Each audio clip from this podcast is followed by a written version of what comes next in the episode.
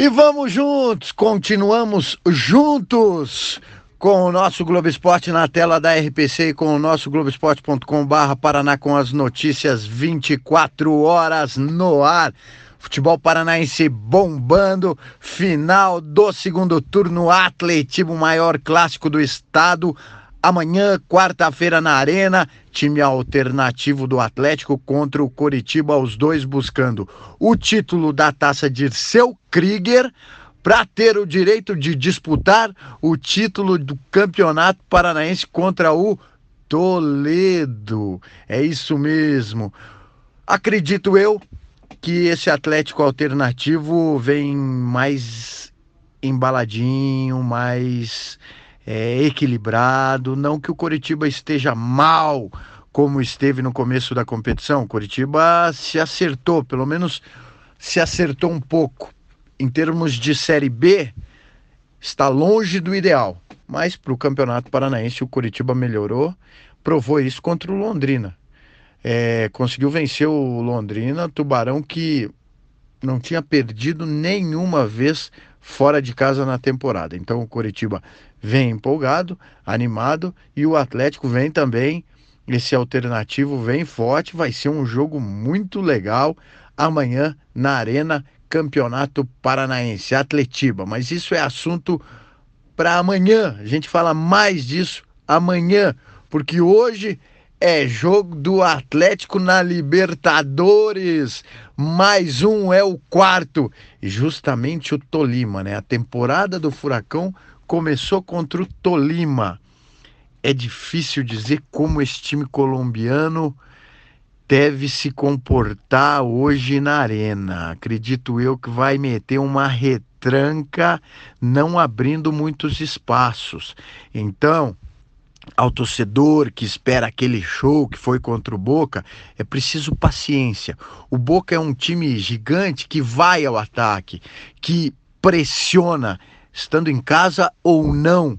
Então o Boca, ao pressionar, perdeu oportunidades e sofreu os contra-ataques, sofreu porque deu espaços ao Atlético, que muito, de forma muito inteligente, de forma rápida, eficaz, conseguiu encaixar bons ataques, bons contra-ataques nesses espaços que a defesa argentina dava, e aí o Atlético conseguiu vencer e por um, por um placar elástico. Portanto, acho que este jogo do Atlético contra o Tolima vai ser bem diferente do que foi contra o Boca. Ah, mas o Boca é difícil. O Atlético venceu por 3 a 0, o Tolima é mais fácil, vai ser tranquilo. Não é bem assim. Primeiro que cada jogo é um jogo, né? Essa não é novidade para ninguém. Segundo, vai ser uma partida com características diferentes. É, o Atlético, com aquele toque de bola ofensivo que tem, né? Não aquela coisa de passar para o lado, passar para o lado até o torcedor dormir na arquibancada. Não, o Atlético do Thiago Nunes tocando rápido, envolvendo, se movimentando, buscando espaços e agredindo o adversário.